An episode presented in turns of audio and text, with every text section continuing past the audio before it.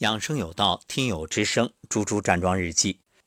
二零一九年十一月二十六号早上七点二十八分，老师早上好。五二零闹铃响，头昏昏沉沉，又有点疼，不过还是坐起来盘腿打坐，脑袋放空。去卫生间之前，其实心里已经知道又不会排大便，但还是习惯性的去，顺便看舌苔脸色，哈哈。说实话，一般般，因为昨晚六七点的时候开始胃疼。尽管昨天中午出门之前就戴上了口罩，整个户外的过程中啊，口罩也没有摘下来，可能还是吸了凉气的缘故吧。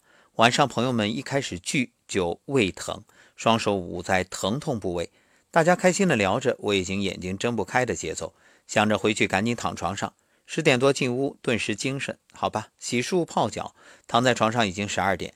给大家发初级站桩音频的时候，无意间点开了。索性就站初级桩。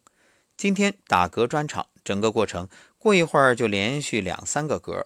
不过打完嗝确实感觉到身体里面的气被排出，身体是空的了。其实昨天就吃了一顿饭，却总觉得身体是撑胀的，原来全是气。因为初级桩时间短，又重复放了一遍，拍打完脑袋清醒了很多。